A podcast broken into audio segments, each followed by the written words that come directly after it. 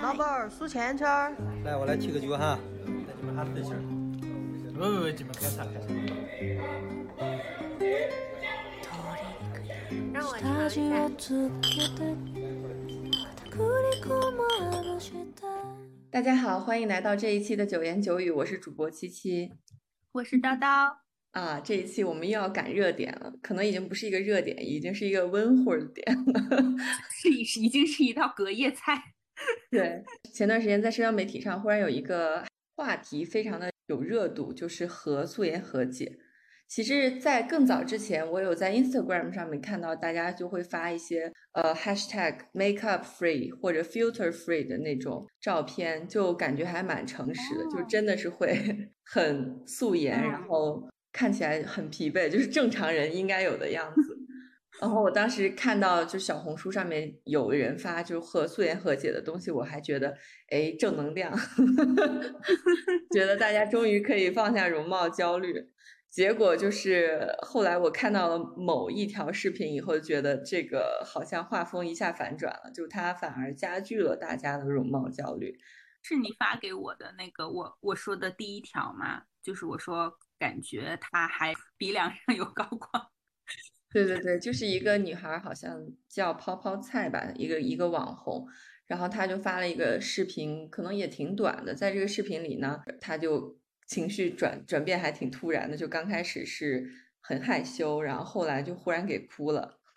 嗯，对对，就是说我从来没有认真的这样看过自己，然后看自己还挺丑的，但是后来也说，哎，反正嗯，这些不完美就组成了我，然后和素颜和解，它本来的效果应该是让普通女孩也认识到，其实不化妆的美妆博主也是正常人，你自己拾掇拾掇也可以成为大美人儿，大概就是这样的一种画风。但是实际上，这个女孩就是浓眉大眼，发型非常的整齐，而且戴了美瞳，呃，打了高光，涂了粉底，涂了唇膏，呃，唇红齿白，肤色干净，就是那种。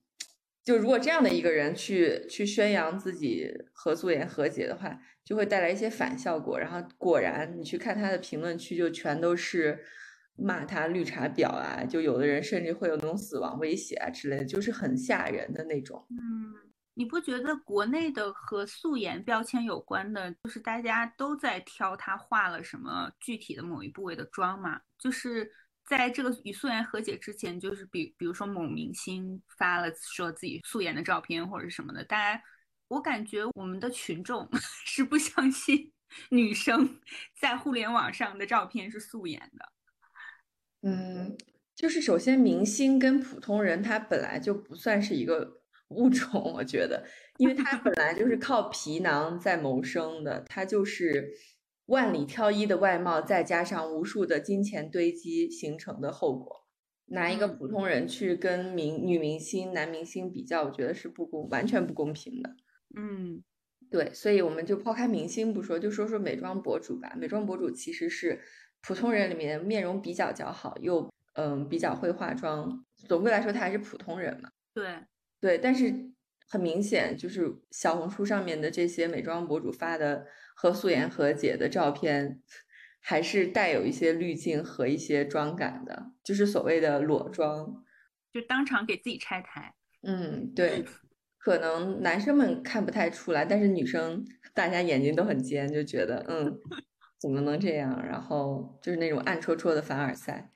大家就会激起大家的愤怒吧。但我也没有想到会到这种网暴的程度，因为后面我感觉这个事事件已经上升到对他本人的人身攻击之类的。真的，我其实之前好像只瞄过一眼是这个热点，但我没有就是看过什么视频或者是图片什么的，就也是你告诉我之后我才看的。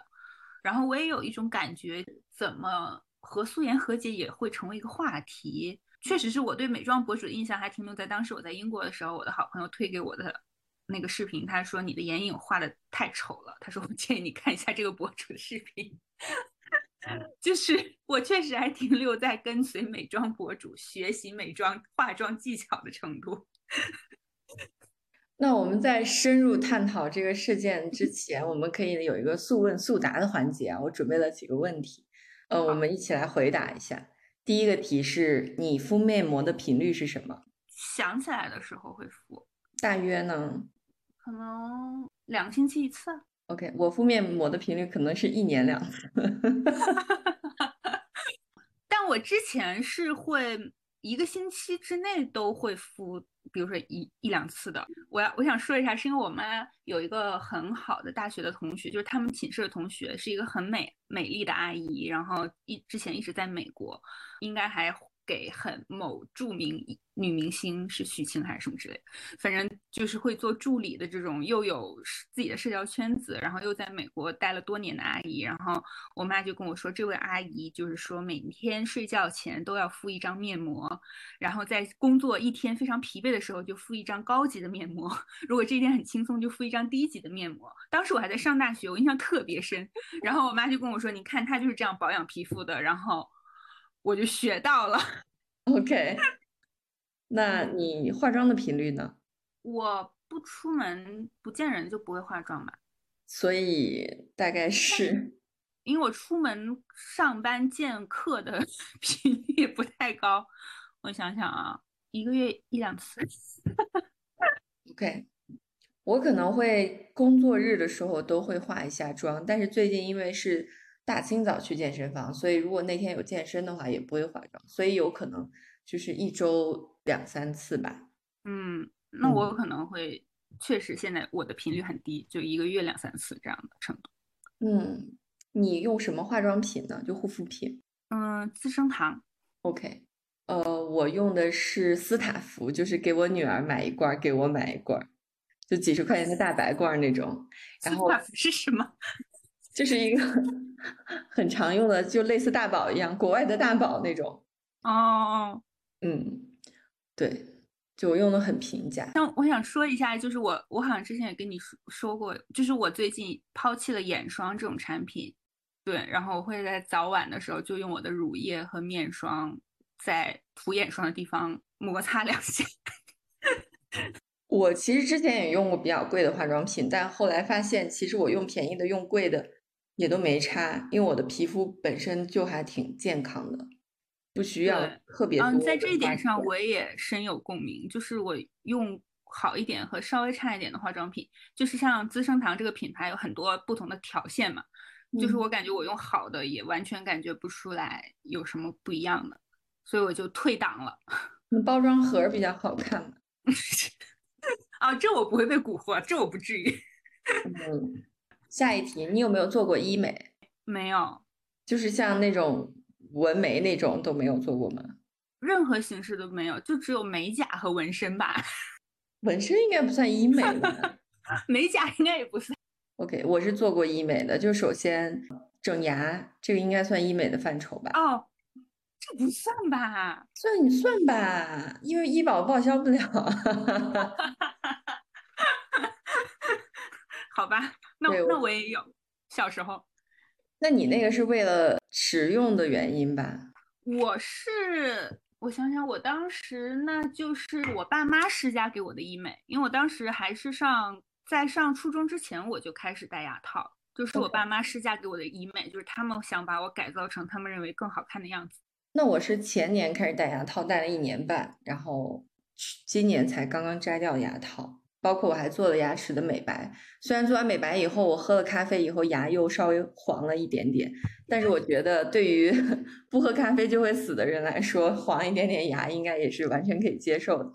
所以你是对牙齿的好看程度对这个有追求才自己去做的是吗？就我一直觉得它是一个让我不自信的点，因为我是属于牙齿特别小，然后就是用他们的话说，就是骨量大于牙量。如果你的牙齿比较挤，就是说明你的牙量大于骨量。然后 从来没有注意到过这一点。对我是属于骨量大于牙量，就是你的那个牙床特别宽，然后牙又比较小，所以他们就会站的比较哦松快。对，然后我我是吃饭总卡卡在牙里很难受，包括我拍照的时候，如果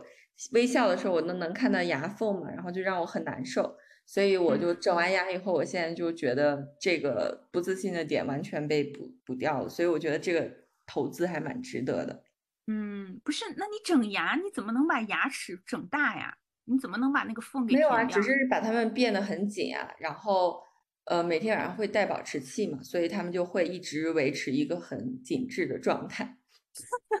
我我是正好和你相反，嗯，哦就是我我是牙齿太多，然后牙床的空间不够用。嗯，所以整牙，然后包括我之前还打过水光针，然后还打过嗯肉毒杆菌，就是结婚婚礼婚礼前婚礼前的时候打过肉肉毒杆菌。你还喝过胶原蛋白？你这个人，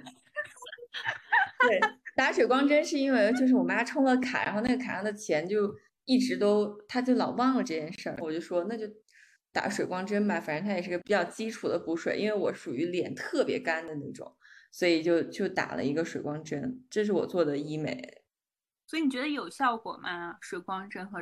肉毒杆菌，就是你对脸做的医美项目。有效果，但是它会比较短暂。哦，就是需要你持续的去投资。对，可能就管三到六个月这个样子，所以你打完之后，你等于说每三到六个月就要再花一次这个钱，但我又是觉得好像也没有那个必要，除非是像婚礼这种可能确实要跟一下的这种场合，其他时候可能倒也是不必。嗯，嗯，下一题，在社交媒体发照片会用美颜吗？会。会。那你一般美颜的项目是什么？我应该是磨个皮吧。哦，那我一般就是会推个哦，还有还有，我一般是磨个皮，还有推一下腮帮子的肉，因为我属于那种，我我属于那种，就是我的脸蛋子上，我的腮帮子有两坨肉，就是能掐起来的那一种。就平时看起来我可能是正常的脸型吧，就就我觉得算是正正常脸型，但是只要我一笑，我的腮帮子就是鼓出来的，所以我的重点，然后再加上我会有一些痘印，所以我的重点美颜项目就是推腮帮子和磨皮。那我的重点美颜项目应该是推腮帮子和去黑眼圈儿。哦，哎，我没注意过你有黑眼圈儿，哎，好像在我印象中还行。就有时候可能会比较严重，有时候就没有。嗯，嗯，那下一题，你有收到过哪些外表的赞扬？睫毛很长。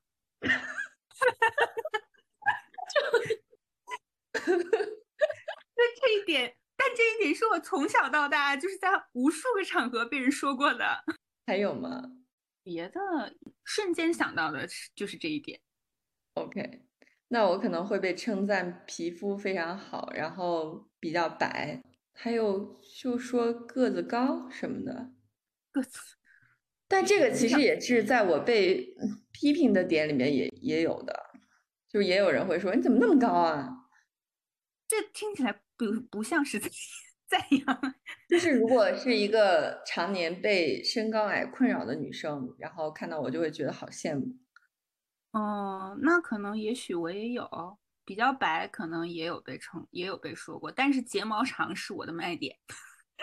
那我的卖点可能就是皮肤非常好。嗯，是这一点我也觉得呀、我我确实觉得你皮肤很好啊，就是真的在完全就是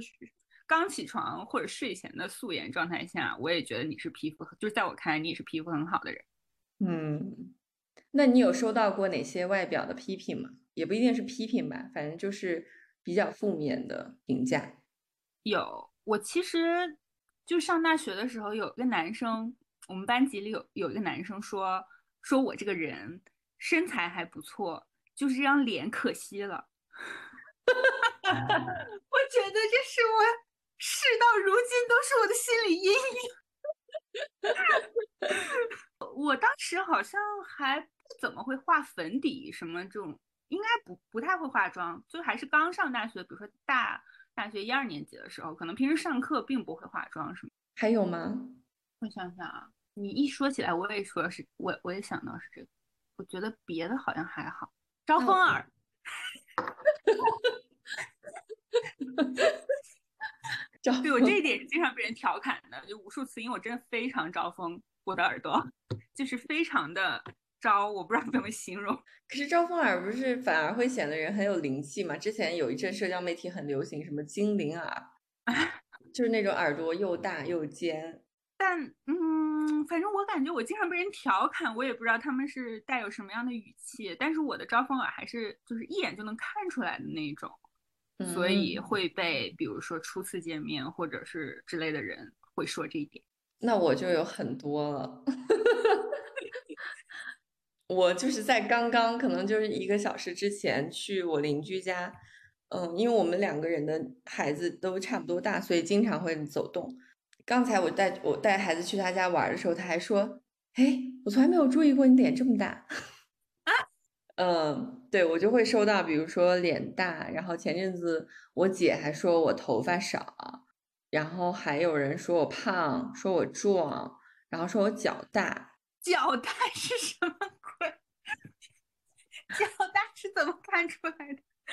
脚大是我记得之前在上海上班的时候，然后经常会周末去捏捏脚，因为我在上海上班的时候，哦其实还挺每天打扮的还挺精致的，所以经常穿高跟鞋去公司。然后周末的时候呢，我就会去捏捏脚，因为觉得嗯脚趾受罪了。然后我记得就是在那家捏脚店，就有时候会遇到一些上海大叔，然后就说，就用那种很吃惊的上海话说：“哎呦，这个女的脚怎么这么大呀？”什么的。嗯，反正我觉得我收到我外貌的负面评价应该还挺多的，也有可能是我比较在意，就是可能别人说了你，你你就忘了。我啊，我吗？对，我嗯，这么你刚才说的期间，我想起来我在高中的时候好像有被体育老师说过我胖。嗯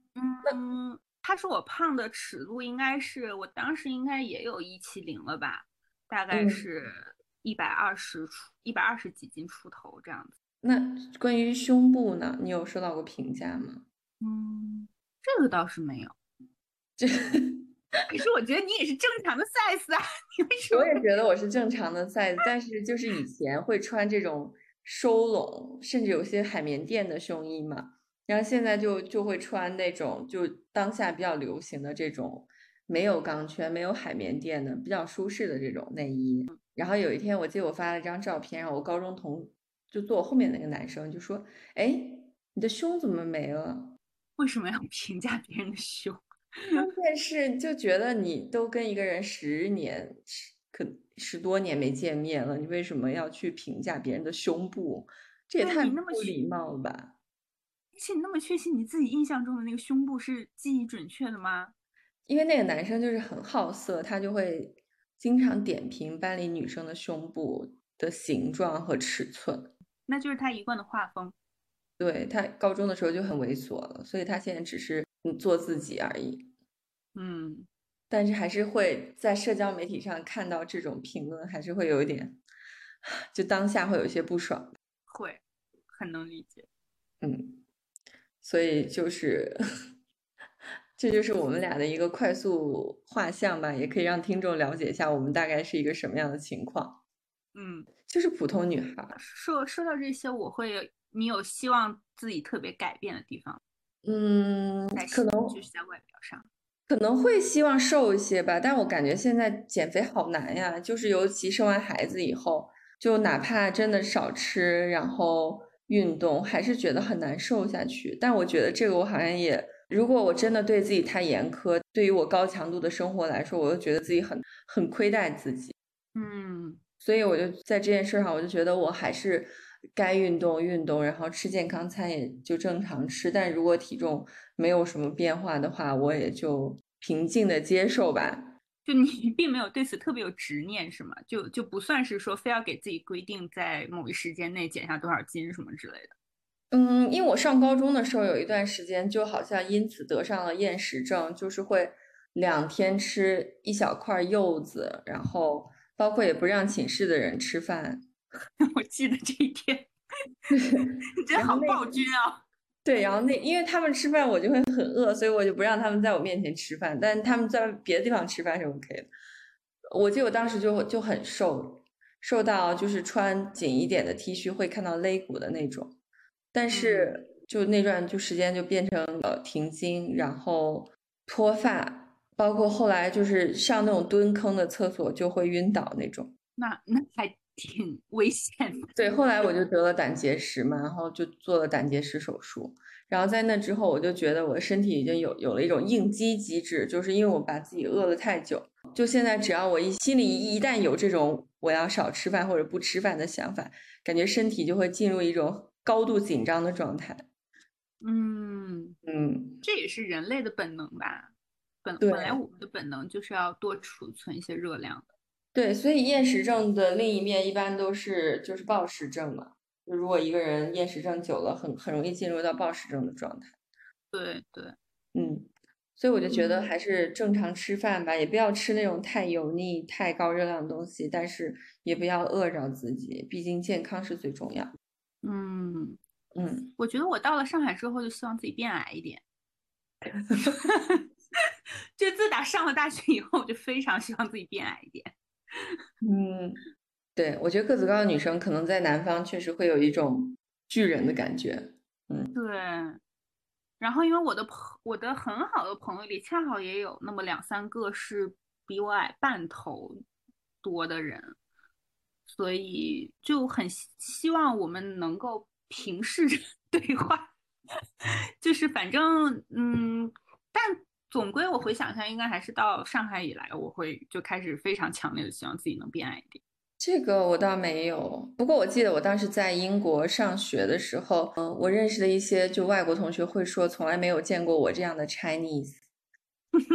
因为在他们印象中的中国女生都是那种小眼睛，然后很瘦小，然后比较羞涩的，就没有遇到过这种性格张扬、个子这么高大威猛，然后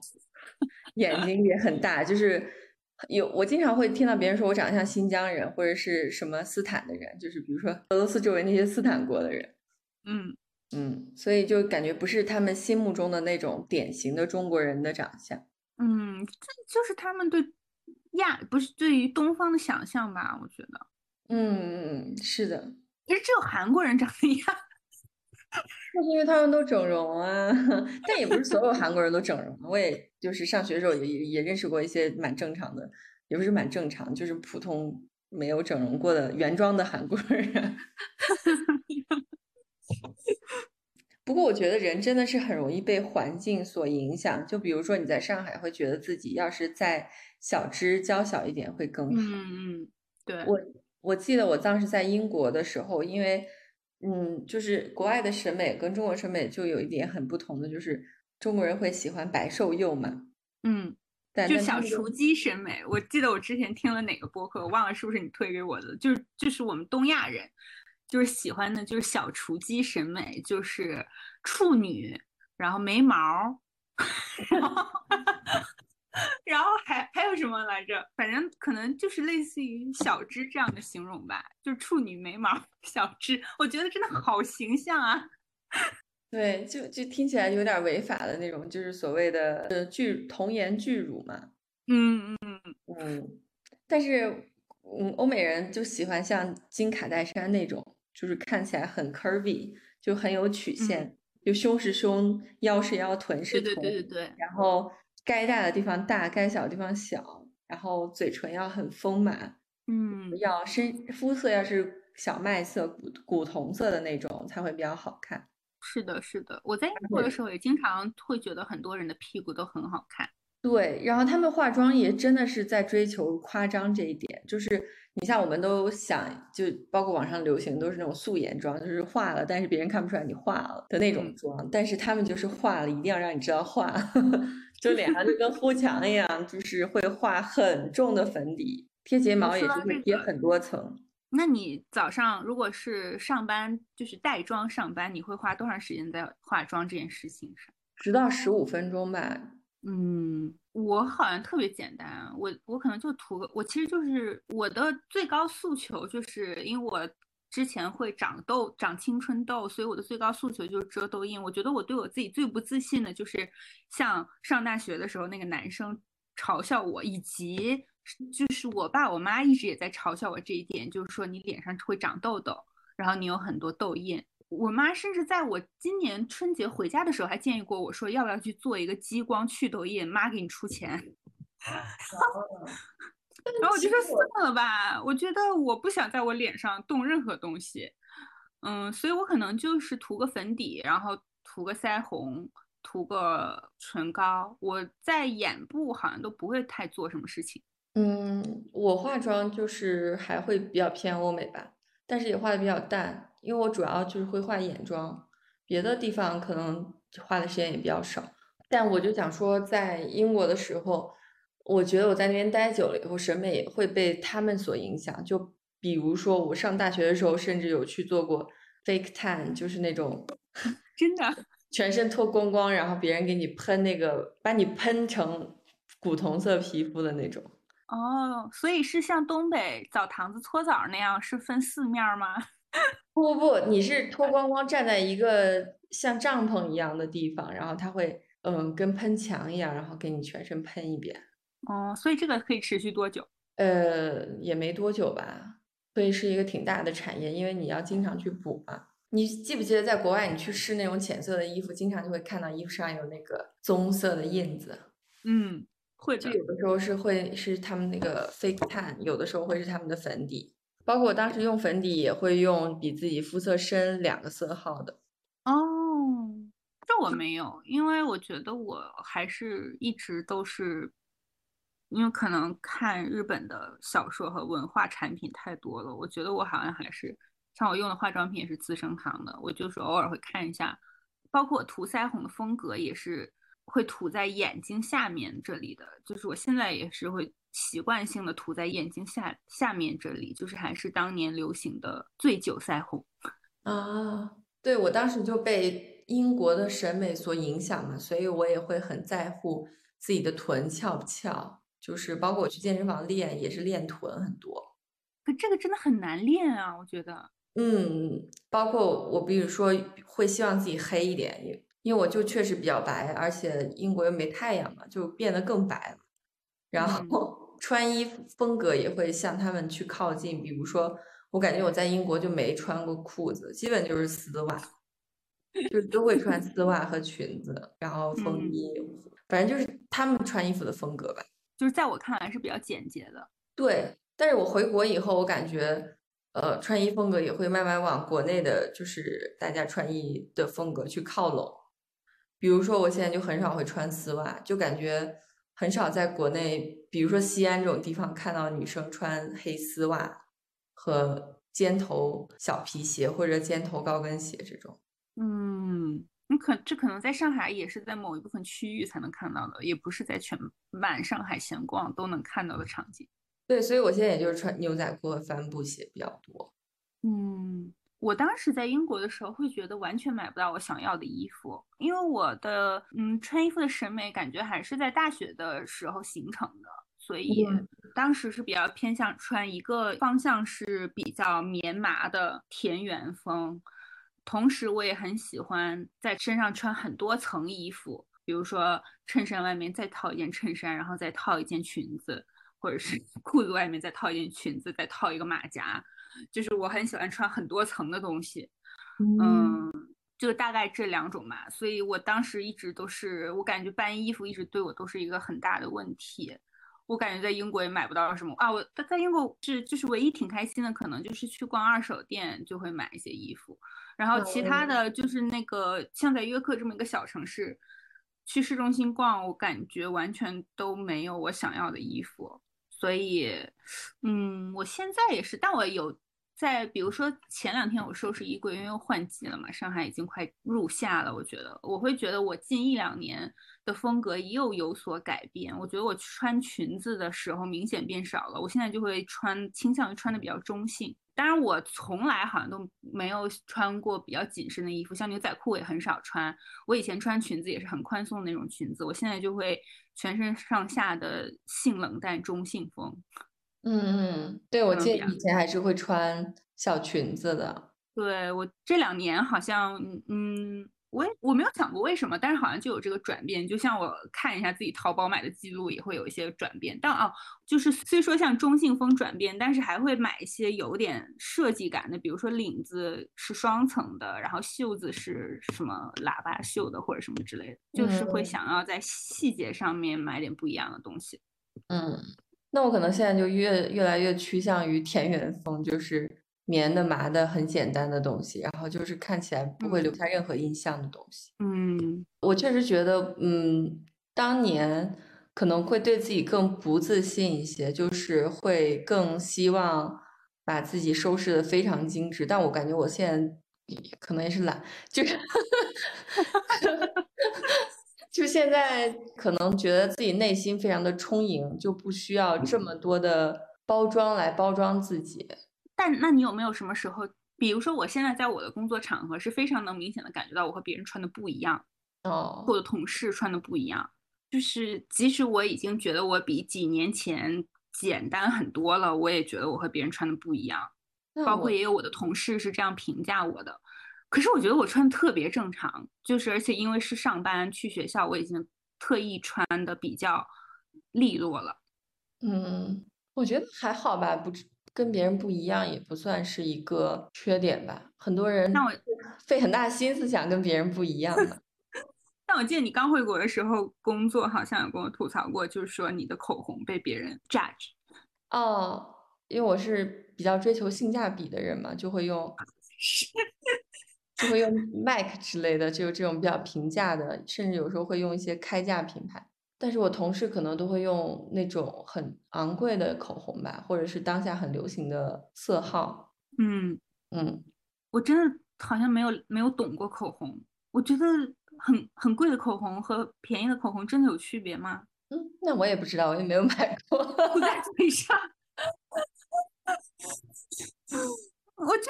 这没什么区别吧。我就是很想喜欢买吃土色，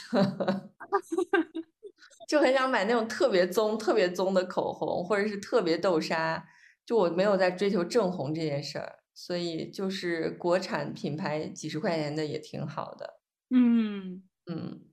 所以你觉得你是一个有容貌焦虑的人吗？是，但是我有一个特别大的转折点，就是我们两个去年夏天去大理旅行的时候，嗯我应该跟你说过，就是，嗯，我在此之前其实都是，就哪怕是见最好最好的朋友，就是最亲近的朋友，以及可能周末要去吃吃一下 brunch，我都是会简单化个妆的。就我我我的化妆就是像我刚才说的，涂个粉底，然后画涂个腮红，涂个口红，可能偶尔会画一个很淡很淡的眼影。嗯，我觉得我在此之前一直对我的皮肤的质地 非常的不自信，我我没有办法接受我不涂粉底出现在别人面前这件事情。嗯，所以，但是那一次我和七七同床共枕了 几天，就是因为你不会在睡觉的时候真的还带着妆，就是太拼了，然后就而且没必要，你又不是想嫁给他，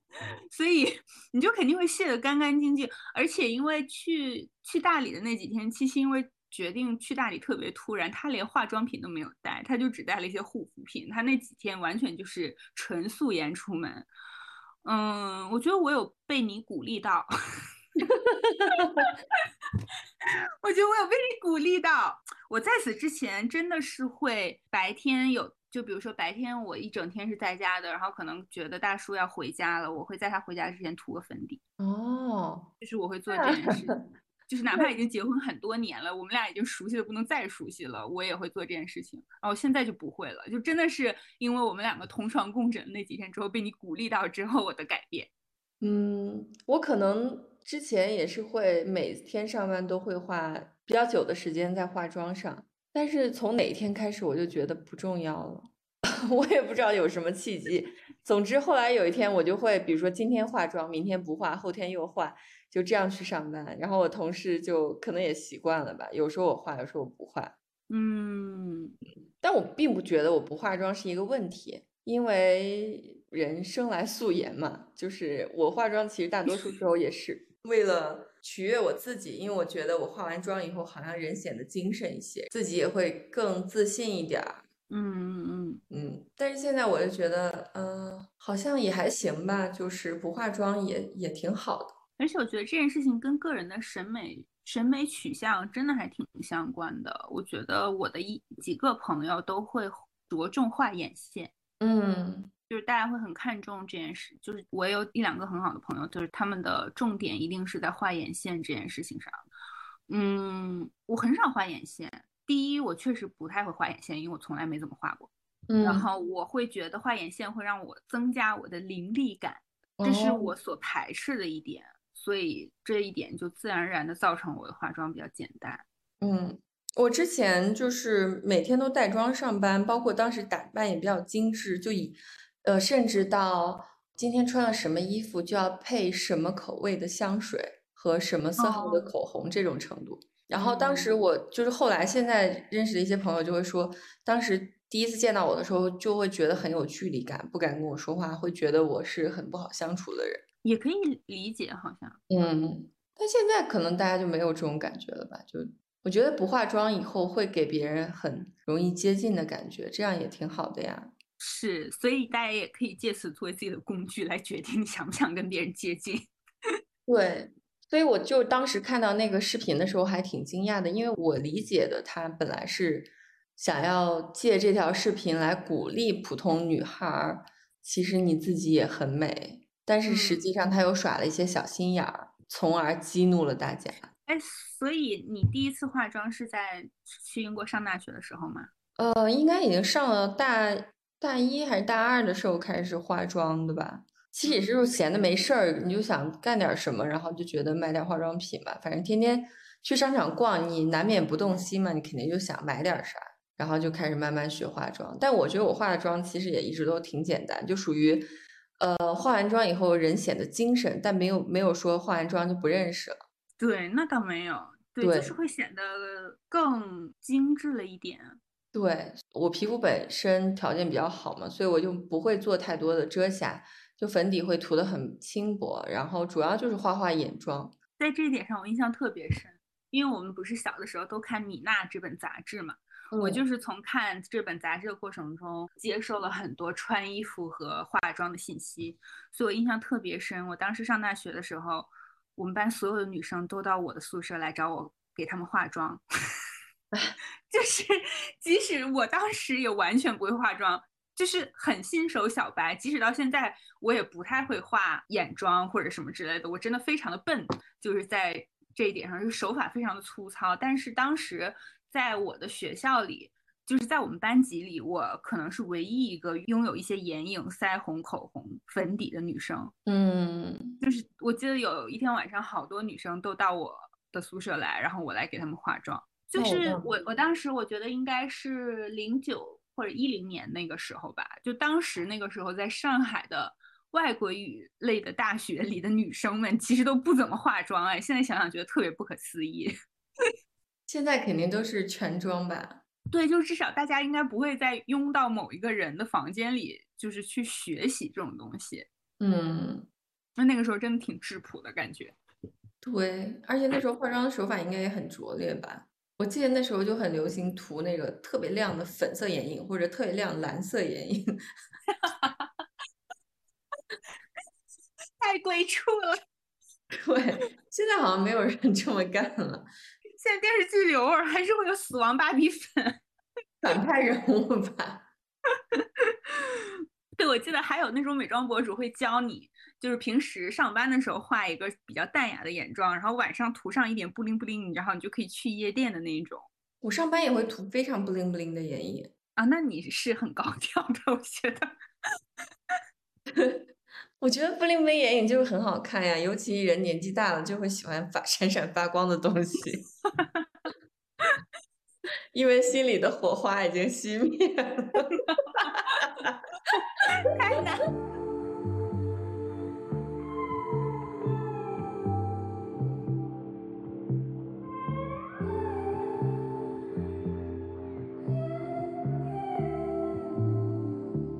这个容貌焦虑这件事。我本身是挺自信的，因为我觉得我自己已经跟自己达到了某种和解哈。关于身材、关于外貌、关于长白头发呀、年龄的这些东西，作为一个女性主义者，我觉得我是可以接受人的自然的老化，包括生育带来的变化这些的。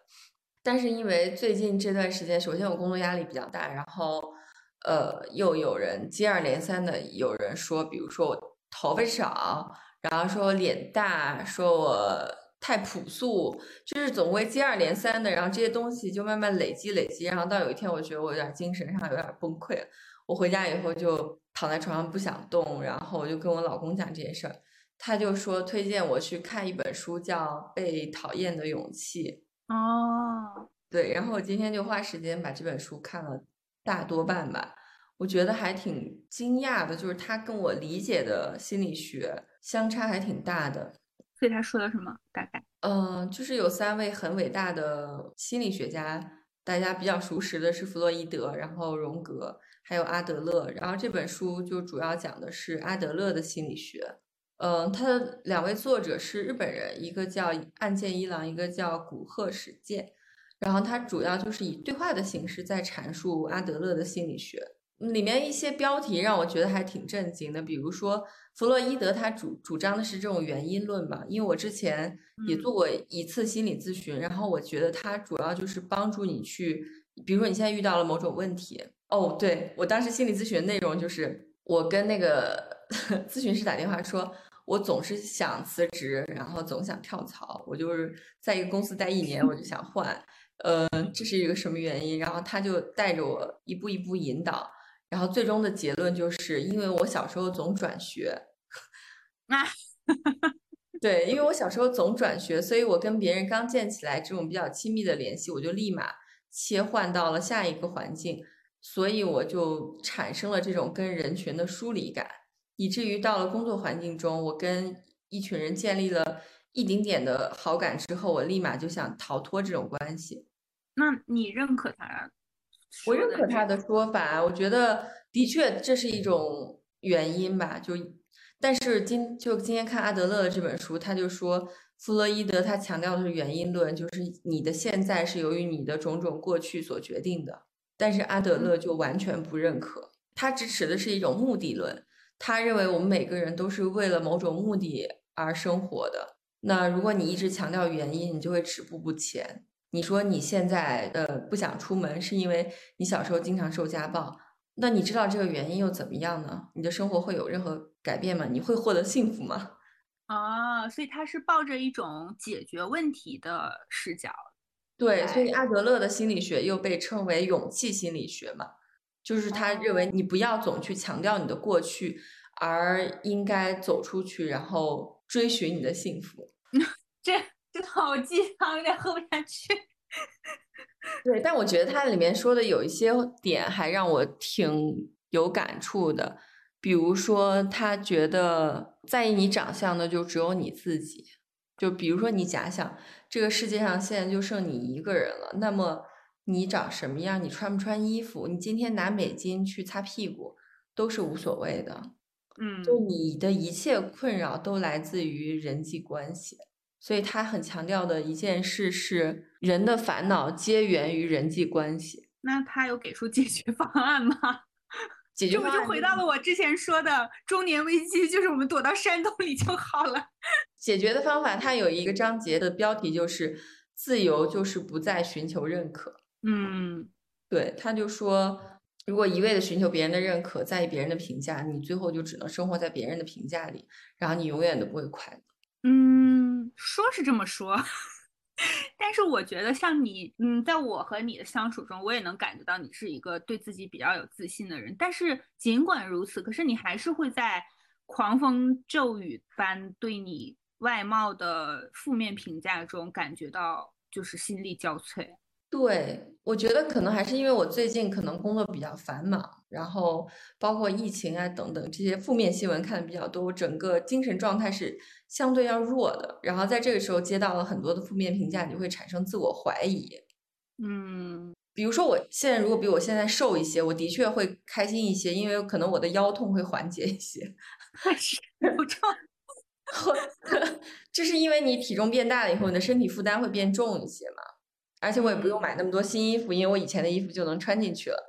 就是这件事对我来说肯定是有益的。但是关于比如说脸大呀、脚大呀，就这些你没有办法改变，并且你觉得别人的标准也很无厘头的这种，因为作为一个一米七零的女生，难道我长个三四的脚吗？那不就一个圆锥吗？就我觉得三十九码的脚就很正常啊，对我这个身高来说。所以我觉得脚大这个问题跟在上海我嫌自己长太高是一码事儿。其实，因为就是这个身高和脚长还是成一定比例的。对呀，你很高个子的人，你不可能长很小的脚啊，这不合比例啊，你不稳定啊。对。然后关于脸大这件事，我觉得我也不可能去改变它呀。首先，我不可能去削骨，因为这个风险非常大。而且其次，我去查了我的基因，我本来基因里面就有一些布里亚特人的基因，就是我就是一个蒙古人的后裔啊。一个蒙古人他就是应该有一个饼脸啊，这是我的身份特质啊。嗯，就像我老公当时我们一起去查的基因嘛，他就是一个瘦长脸，然后他也是单眼皮。去查基因，果然他就是有很多的韩国人的血统。就他真的，你自己去对号入座，非常韩国男生。对他长得就很像韩国人。对，所以我的长相就是符合一个蒙古人的期待啊。一个蒙古人就是不应该长锥子脸啊。所以我们不应该想象去大理种地，我们应该想象去蒙古放羊。对呀，你长一个锥子脸，你在草原上，你就就不配去吃羊肉、喝 马奶酒。所以我觉得这一点我也没有什么可焦虑的。然后关于什么头发少，我完全不觉得我头发少，我反而觉得我怀孕之后头发变多了。对啊，我觉得有一些别人对于你外貌的评价，你会感觉真的很莫名其妙。对，而且其实你你会为别人的评价感到难过，主要还是因为你这是你比较不自信的点。对，对，就比如说像有人说我说我长得高，或者说我长得壮，我就不会生气，因为我觉得长得又高又壮就是挺好的，嗯，就不受人欺负，而且你不需要去寻求存在感，你本人就很有存在感。但你哎。我刚才本来想说，我觉得随着我自己年纪的增长，好像对我外貌的评价的声音确实变少了吧？其实我会觉得，因为你像比如说失去生育价值，屁股大不大已经无所谓了。对，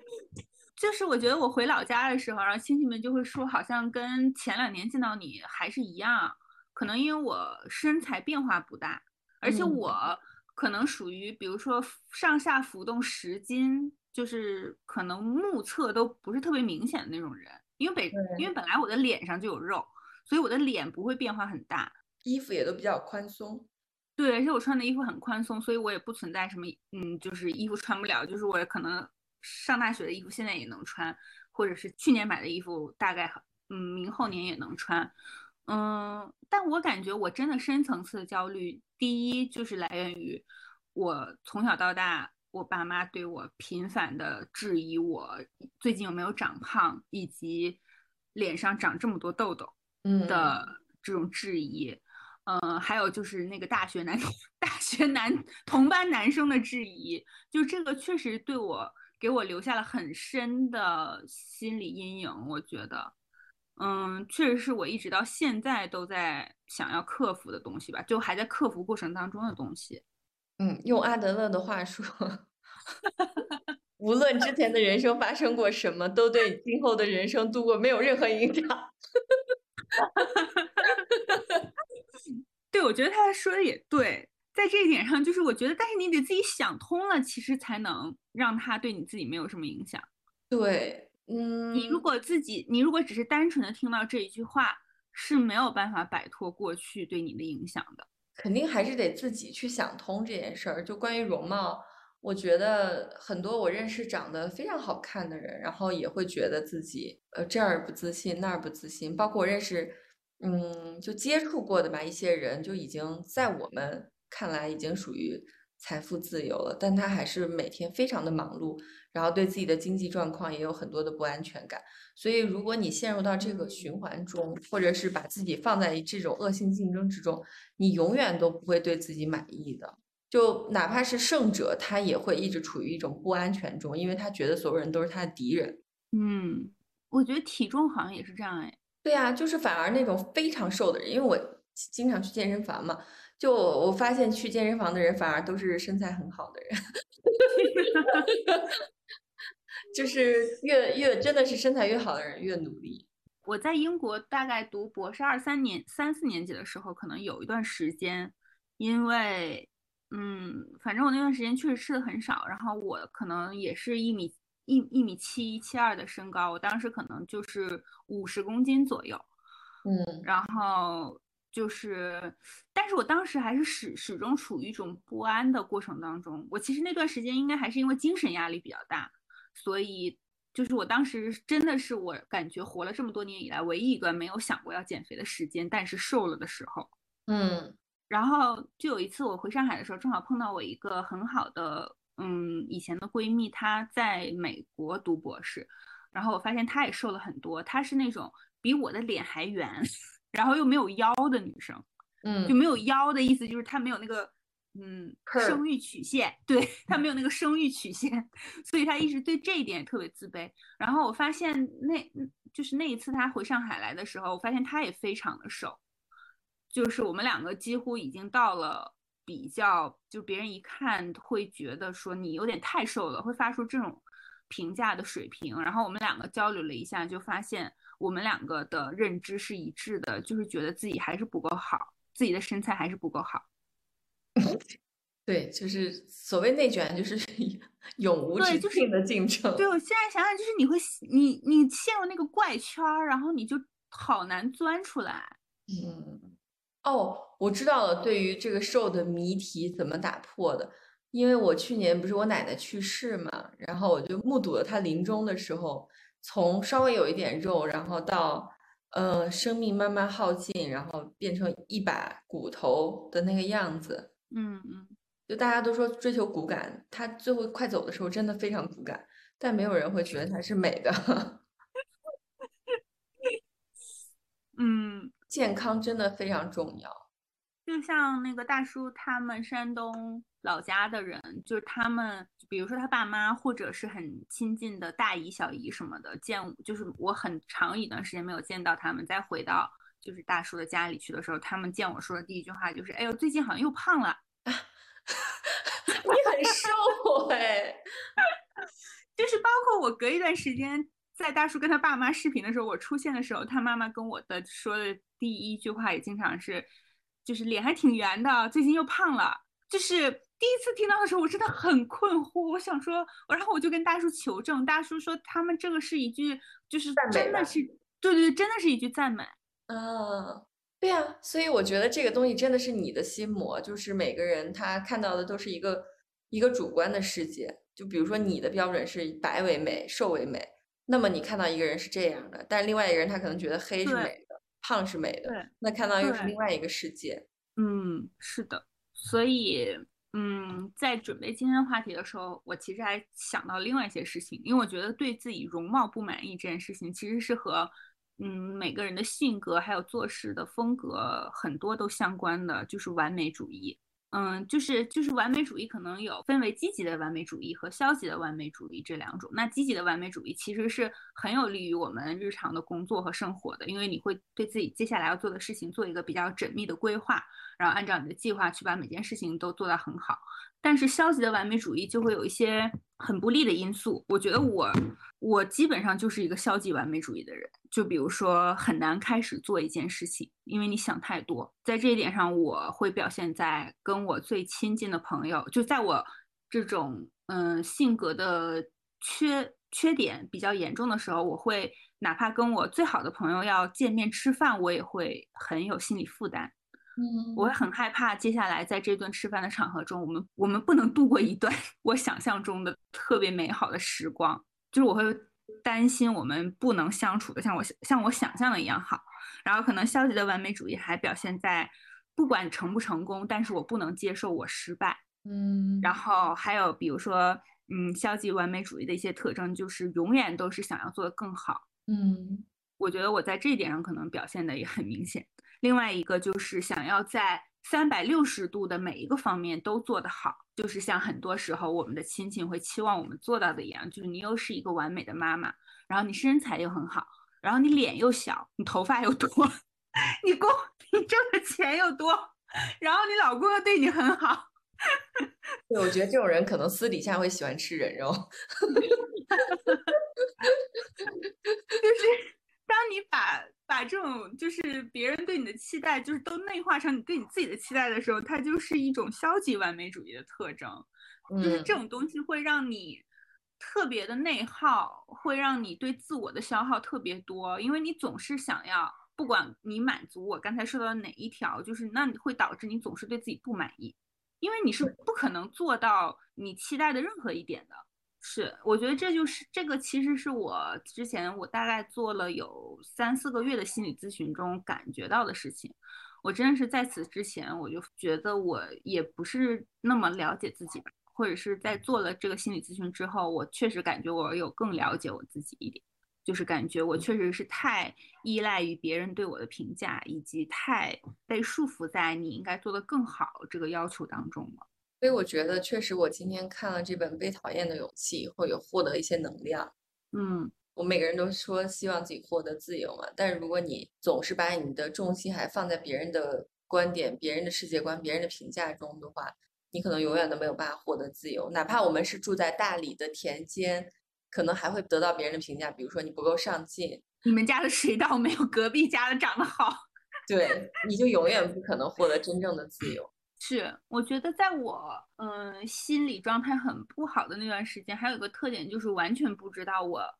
内心比较坚固的那个东西是什么，所以这可能也是导致。我会比较容易被他人的意见所左右的一个重要的原因之一。我记得我当时我的心理咨询师一直，他后来在咨询的几次中就一直在跟我说，我觉得你内心有很强大的力量，但是你把它封闭住了，然后你不让它释放出来。然后他还一直跟我说的另外一句话就是，你可以想一想，你你到底在害怕一些什么东西？嗯。然后我后来，我现在想想，觉得我害我当时害怕的东西就是。满足不了别人对我的期待，然后很害怕做的做的没有上一次好。用今天我看到书里的话解释，就是说你为什么讨厌自己呢？为什么只盯着缺点而不肯去喜欢自己呢？那是因为你太害怕被别人讨厌，害怕在人际关系中受伤。是是，在这就是说到这个，我又想说，我最近一段时间，一会儿七七也可以讲讲。我觉得我最近一段时间达成最大的一次和解，就是和母亲的和解。这可能已经有一两年多的时间内达成的，因为在我就是刚开始觉得自己特别不对劲，然后去看心理咨询师的后来的一段时间，我陷入了一种对我妈的责备当中。我就觉得他对我提出了太多很高的要求，比如说当我问他妈妈你爱不爱我的时候，然后他跟我说看你表现吧。然后当时我的心理咨询师就说啊，他怎么能这么对你说？这是怎么能提出这么有这样有条件的爱？然后我当时就觉得，啊，原来我妈妈对我一直都是有条件的爱。然后再比如说，嗯，因为我妈是一个高中的，嗯，我们省内重点高中的数学老师，加上她一直做班主任和学年主任什么的，她自己是一个很优秀的女性教师。然后她对我一直也就是说，你可以做得更好，就可能在我比如说。我其实一直以来也是一个学习成绩比较还比较好的人，但是他一直都会都会对我提出更好的要求。嗯，我是觉得在我做了心理咨询之后的一段时间，然后我跟我妈有断断续续的一些沟通。我现在想想，我当时好像有跟她质疑过，说我觉得你之前给我造成了很大的伤害，比如说你总是跟我说你应该做得更好，或者说看你的表现，妈妈爱你。我我跟他说你说的这些话对我造成了很大的伤害等等，然后我妈说，后来过了很长一段时间，我妈跟我说，我跟她说出这一点的时候，她也觉得受到了很大的伤害，可能也不一定伤害吧，她就突然开始怀疑自己，就是觉得几十年来作为一个母亲，她难道是失败的吗？就因为在我的家庭所处的圈子里，我妈妈一直是一个特别成功的母亲，因为她自己家庭美满，工作也比较好，然后她的女儿也是一个。大家心目中的很优秀的女儿，然后听到我这么说以后，她突然对自己可能整个的人生观和价值观，她的自我，她都产生了怀疑。在那段时间内，我们就是有很多次有很多沟通吧，就包括我第一次跟我妈说我有焦虑和抑郁的这种病情的时候，她其实都完全不能接受，她觉得没有办法想象一个自己想象中这么优秀的女儿会有这种问题。嗯，然后我所说的达成和解，就是我想下次回去的时候跟我妈妈说一下，我当时好像质疑你对我的母爱有什么问题。我觉得我不应该这么说，这么说也是不恰当的，因为我觉得她已经，她真的很努力，就是做到尽一个女人的很大的能力对她的女儿好。我觉得她已经是在她当时所处的那个环境内做出她最大的努力了，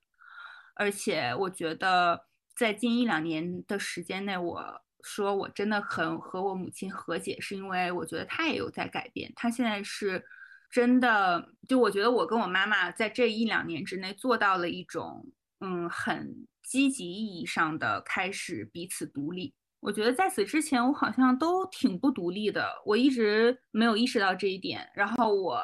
意识到这一点，然后再开始能够接受这一点，然后在这一点的基础之上开始。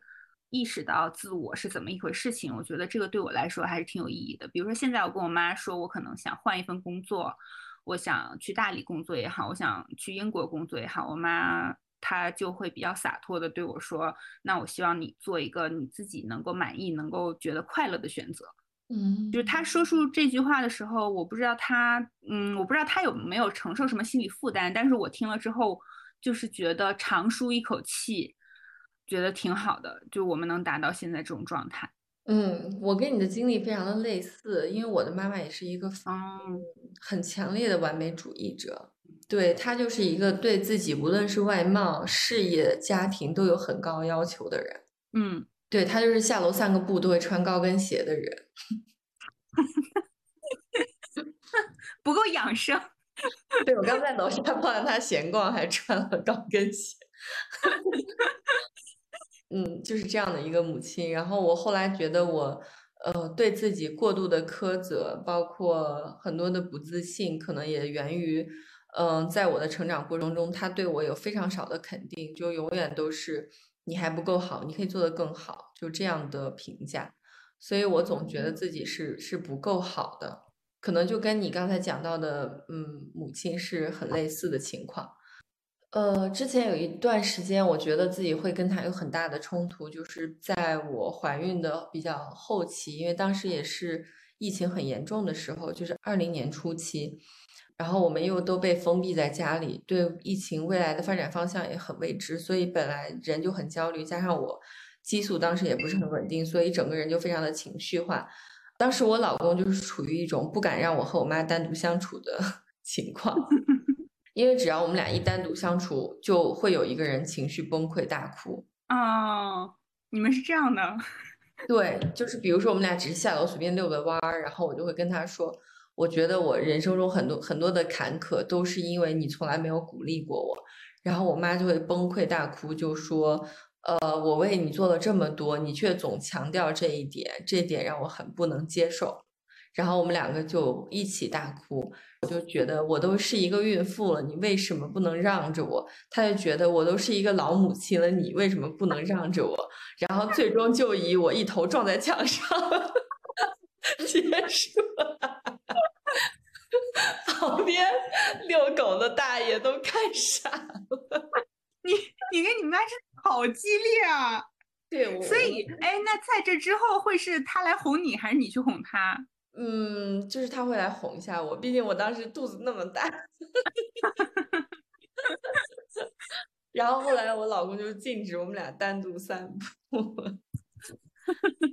但是当当我真正自己当了母亲以后，我就经常会跟他感叹，就是我觉得你好不容易，因为我觉得当妈妈真的非常有挑战。嗯，再加上他又是一个创业者，就是一个白手起家的创业者，就是。母亲加加上一个妻子、女儿，然后创业者，我觉得这些四个身份叠加起来，他已经承受了非常多的压力。所以，我我觉得他毕竟也是个人类嘛，然后也是一个普通的人类，我不应该对他要求太多。因为我现在自己觉得自己在当母亲的时候，也会有一些想要开小差的时候，或者觉得很疲惫的时候，做的不够好的时候，那也是因为我当时的认知确实有局限性，或者我的。体力，我的精力就是有局限，我没有办法。比如说我在事业上已经投入了太多精力，我确实没有办法在育儿上花更多的精力了。我觉得这也是很正常的，就是可以理解的。所以我觉得过度的去苛责过去的母亲，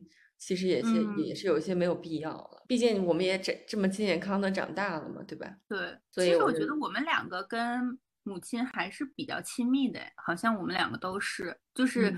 至少是能够交流一些近况，然后谈一下心里的感受的这种程度。其实很多人可能连这一点都做不到。对，不过我现在觉得我们就是关系会比较亲密一些，然后我也会敞开心扉去跟他说一些我对于婚姻、对于自己、对于事业的一些困惑，我觉得他都可以作为一个很好的朋友和长辈来给我提出一些意见，所以我觉得嗯还是自己还是一个很幸运的人。是我，我上次我记得很清楚，我过我春节的时候回家跟我爸一起喝酒的时候，我有跟他感叹说，我觉得当做父母真的是一个赔钱活，就是因为你把一个孩子养得很大，然后你，然后这个孩子很有有很大的可能性完全不会听你的，就完全不会按你期待的那样去生活，就是你想让他怎么样，他可能非要按照另一个方向去走。比如说现在我爸妈希望我就安安稳稳的在上海生活，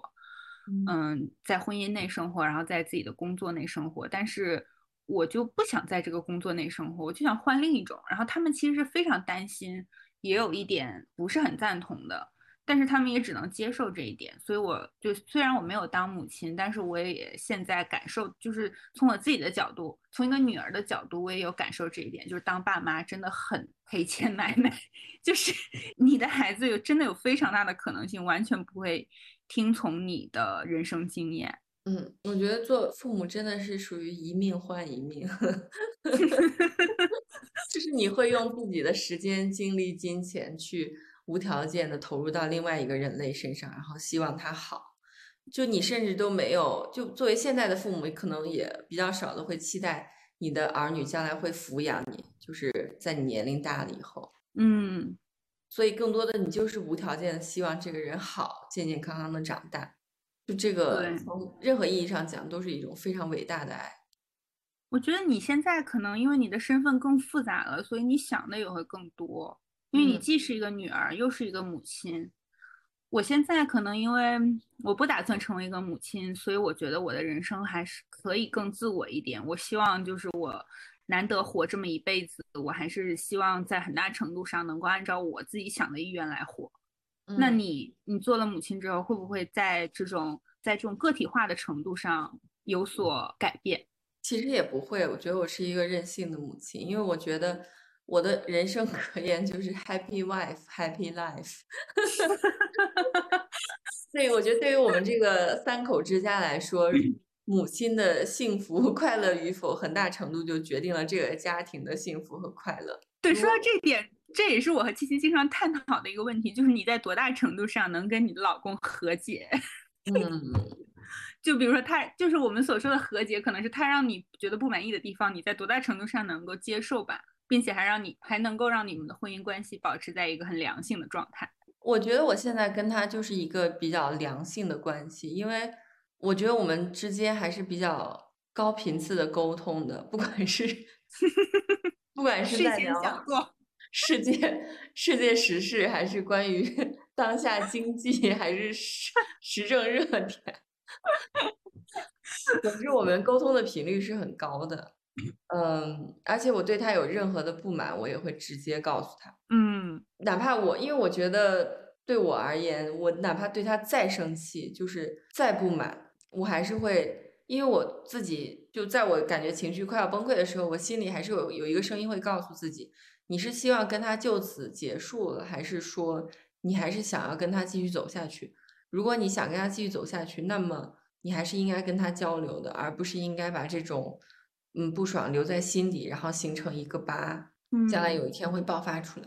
所以每次在我对他很不爽、很不爽的时候，我还是会按捺住自己的怒火，然后心平气和的跟他讲，刚才你做了什么事让我不爽了，我为什么生气？然后他肯定也会有一些情绪上的张力吧，但是最终可能还是会，就我们俩的本质都是一样，就是我们还是希望跟对方走下去的。所以遇到了任何的事情，还是会压抑住自我，然后去跟对方沟通和交流。那你真的是已经是一个直男期待中的完美的老婆嘞，就是你可以按捺住自己的怒火，然后还是尽量让理性占上风去沟通。在这一点上，我其实做不到的。我能做到沟通，但我没有让没有能做到 理性占上风。就是我可能相比较来说，在我和我老公的关系中，我是那个比较情绪化的人。就是我在生气或者感觉到我委屈，我觉得不公平的时候，我都会说出来。就是我天生性格就是这样的人。我知道有很多人其实做不到这一点，有很多女生做不到这一点，包括有很多男生也做不到这一点。但是我就是因为我天生性格就如此，我忍耐不住我的情绪，还有我想说的话，所以我一定会说出来。然后相比较之下，我在很长一段时间内都在鼓励我的家属大叔说出他自己心里真实的想法。就在这一点上，他是需要鼓励的。我觉得，因为我我有一个很亲近的亲戚，就是因为就是突然心梗去世了。就是我就是觉得跟他总是有很多心事重重，然后不肯说出来，有很大关系。事实上，确实也是有关系的。然后我就一直在鼓励鼓励大叔，因为大叔在我的情绪爆火之下，可能有很长一段时间觉得 自己的想法没有办法说出来。所以，我现在也有在努力的让自己的情绪也在比较稳定的情况下，然后希望他有什么想法也和我说。所以，在此过程中，我也有跟他的一些性格上我不满意的地方和解。我这个真的只是我不满意的地方，并不是什么缺点。比如说，他可能不够有不够有情趣，比如说不会给你突然买什么礼物，或者是不会计划说周末我们要去吃什么很好吃的餐厅，就他在这一点上做不到。我对他的期待，但是他对我的爱的表达方式就是我想去的地方，他一定会陪我去，然后我想要的东西，他也会很开心的买回来给我分享。我现在就是能够体会这种，虽然不是我最一开始期待的，但是是他对我的爱的这种形式。嗯，那可能我老公跟大叔是比较类似的，就是他会无条件的去支持我的一些古灵精怪的想法，虽然他可能不不会自己。产忽然产生这些想法，但他会一无既往的去支持我，我觉得这个就已经超越全国 百分之多少的男性。对，好吧，所以我们两个在讨论这个选题的时候，然后我在跟七七说，我觉得讨论各种和解，其实本质上就都是跟自己的和解。是的，就是你能不能接受你自己的优点以及缺点，接受自己的缺点。和接受自己的优点可能一样难，有的时候接就是承认自己的优点可能也不是那么容易，那承认自己的缺点可能就更难。就是可能也不一定是缺点，就是承认你自己对自己伴侣或者对自己的要求是有一些非常个人化倾向的，就并不一定是一种普世性的观点。嗯，从我自己的经验来讲，我觉得最最终你如果能达到和解，就是你承认自己和其他人类都是不完美的。就比如说，我觉得我的老伴老公是不完美的，我的母亲是不完美的，我也是不完美的，因此我们会遇到各种各样的困扰。但是，因为我们的不完美和可能人性中的闪光点，我们才会走在一起。嗯，所以对，就要跟这些不完美达成和解吧。对，说是这么说，然后但是我们之前有讨论说，你能不能和疫情和解，能不能和等不来的 offer 和解？我说我不能。然后我们两个就谈崩了。对我那天就跟一个我家的亲戚，因为他就说，我觉得你小时候好可爱，怎么现在就就没有小时候可爱了，然后就长胖了什么的。我就说，如果我事业成功、家庭美满、外貌又非常的完美的话，我就可以直接进到寺庙里，坐在那儿的，大家都来 供奉我了。插上三炷香，对，就是我就是一个完美之人，一个完美之人就可以直接立地成佛，我就是佛。那如今你也没有资格在这跟我说话，因为我已经是佛了。嗯，所以我还觉得很重要的一点就是这一点也很难做到，就是不要去过多的干涉别人的人生观和价值观。嗯，就不要老是想把自己的观点输出给别人，就是可能大家都觉得自己的观点是很正确的，然后，嗯，我不知道，就好像最近就上海疫情还是和上一次我们录节目的时候的情况差不多，嗯，就是会有很多摩擦和冲突，比如说大家不满意志愿者送送包裹的时间太慢了呀，或者是不满意居委会的一些措施合不合理啊什么之类的。嗯，我现在就会觉得大家都是各自有各自的难处，我能理解那些对现状满意的人，也能理解对现状不满意的人。嗯，可能我也不知道我的 point 是什么，因为我已经喝了一整瓶我我的葡萄酒，我已经把我的酒喝完了，我已经把我之前冒着风险在美团上抢购的葡萄酒喝完了。什么酒？它叫安多芬小花绿威林干白葡萄酒。我不知道我的断句正不正确，反正它在我经常就之前经常会买生啤的一家店里，它是在自然酒的分类里。然后我这我第一我第一口喝的时候觉得它很酸，我觉得它就像酸啤一样，是一种酸葡萄酒，但还挺特别的。我现在喝喝到现在，我觉得我还挺喜欢的，因为它的配方里有一些尤加利的叶子，嗯嗯，就是所以它会有一些植物的气息，就是除了葡萄以外，水果的气息以外的植物的气息。所以反正我喝了一瓶，我觉得我还挺喜欢的。嗯，我在喝的是丹顿这个牌子的啤酒，最近经常买这个牌子，它叫金刚果汁双倍新英格兰印度淡色艾尔啤酒，那还挺重口的，其实。对，就是很浓郁，非常浓郁，然后酒花的味道，就是你喝一口就能感受出来。我们不是最近不怎么喜欢喝 IPA 了吗？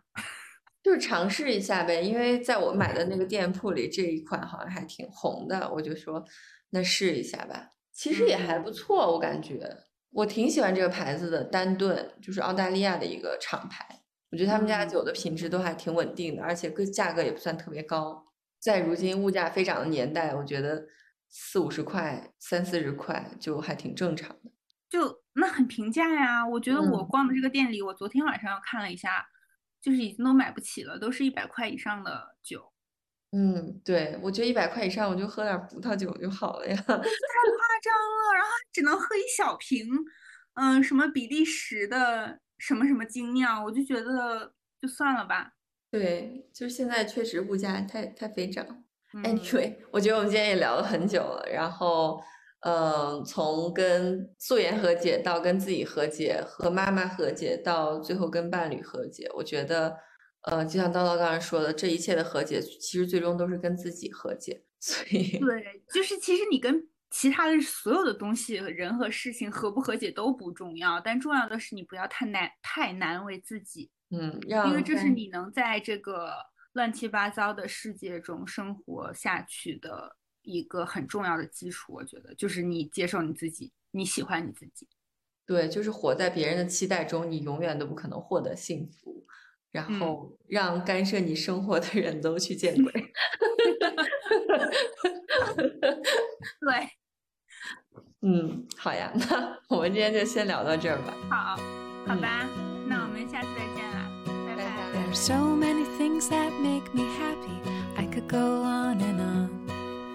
Radishes, cabbages, holding hands and getting packages from my friend John. Horses, birthdays, popsicles, and watching my dog play on the lawn. There's so many things that make me happy. I could go on and on. Strawberries, bare feet, swing sets, watching my baby brother yawn.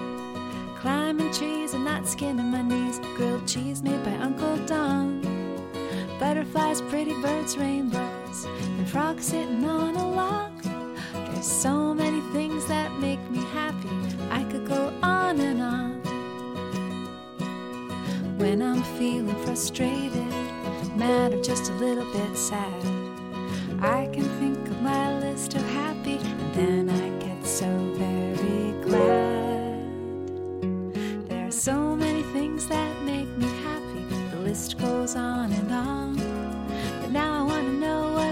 Makes you happy. I bet your list is just as long. Popcorn, cartwheels, baseball, pancakes, turtles, penguins. There are so many things that make me happy. The list goes on and on. So many things that make me happy. I could go on and on. So many things that make me happy. I could go on and on. So many things that make me happy. I could